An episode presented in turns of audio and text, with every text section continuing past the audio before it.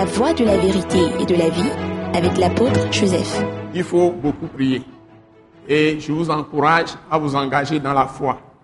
Et le monde entier est troublé, est secoué par Dieu lui-même. Parce que le monde entier est devenu Sodome et Gomorre. doa hiya kpata va trɔ zu Sodoma kudo Gomora.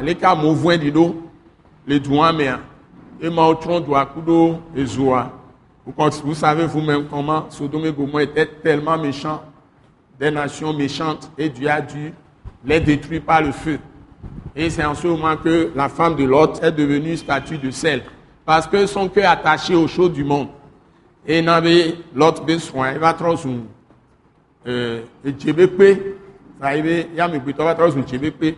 Doit ebe jita do nuko, ni hihe mebe munti. Et ere do ŋku kesiɔ nuko tsi gomora nɛ wobe ŋgba kpɔm bo domo n'ame kegbe kpɔm bo domo gala trɔ statue de sel eŋa be ela nyi kpetata de ke nyi dze sɔŋ esia nyɔnua ebe sika be nuko tsi ee sodoma kuɖo go gomora te mɔyɔnea ebe nu bebe ko alo afɔko ŋutɛ lɔ keŋgbɛdzo nu gbogbo ko le funa alo ebe xometɔ ame ko le funa va le ɖo ŋku kpe tɔn wa. Trɔ kpɔm bo domea.